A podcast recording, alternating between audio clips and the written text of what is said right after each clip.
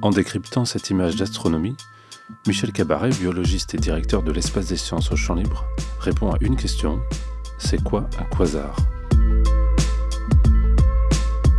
En observant le ciel le soir, vous découvrez la Lune, les étoiles, les planètes du système solaire. Les galaxies apparaissent comme des points lumineux. Elles rassemblent des milliards d'étoiles. Mais allons plus loin grâce au télescope. Cette image nous montre un univers mouvementé, quelquefois très lumineux. Et cette représentation d'artiste, en fait, illustre un quasar au sein d'une galaxie primitive. Alors, c'est quoi un quasar? Ce mot nous vient de l'anglais quasistar, une contraction qui signifie quasiment une étoile. Les premières observations de la fin des années 1950 au télescope font apparaître des mystérieuses étoiles extrêmement brillantes. Mais une étoile, aussi brillante soit-elle, et située à plusieurs milliards d'années-lumière de nous, ne peut pas être une simple étoile. Les calculs montrent que cette étoile rassemble la luminosité de plusieurs millions, voire milliards d'étoiles. Dans les années 1980, les scientifiques commencent à comprendre la nature de ces astres si particuliers. L'aide déterminante des télescopes les plus puissants permet de définir cette quasi-étoile. C'est en fait une galaxie qui rassemble quelques dizaines de milliards d'étoiles et qui est très brillante.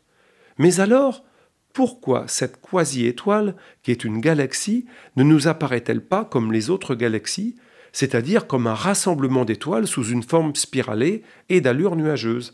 Parce qu'au centre du quasar se trouve un gigantesque trou noir qui dévore de l'intérieur la galaxie. Ce trou noir, il mange littéralement les étoiles. Savez-vous qu'il peut consommer 2 à 3 soleils par jour? C'est énorme. Cette absorption est gigantesque. C'est ce qui explique la forte luminosité des quasars. Les observations nous ont montré des quasars s'allumer puis s'éteindre. Lorsque le quasar ne mange plus d'étoiles, le rayonnement émis par la galaxie diminue. Quand bien même reste-t-il des milliards d'étoiles dans la galaxie? L'arrêt de la consommation d'étoiles par le trou noir rééquilibre en fait le cœur de la galaxie, et cette galaxie redevient normale. On pourrait donc penser que notre propre galaxie, la Voie lactée, a été un quasar dans le passé, peut-être même à plusieurs moments de la vie de la Voie lactée. Les quasars seraient donc des étapes dans l'évolution de la plupart des galaxies.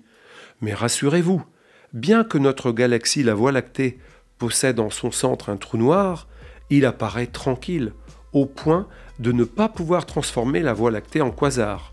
Vous pouvez donc vous reposer à l'ombre du Soleil, bien tranquillement, et ce, durant de nombreuses décennies.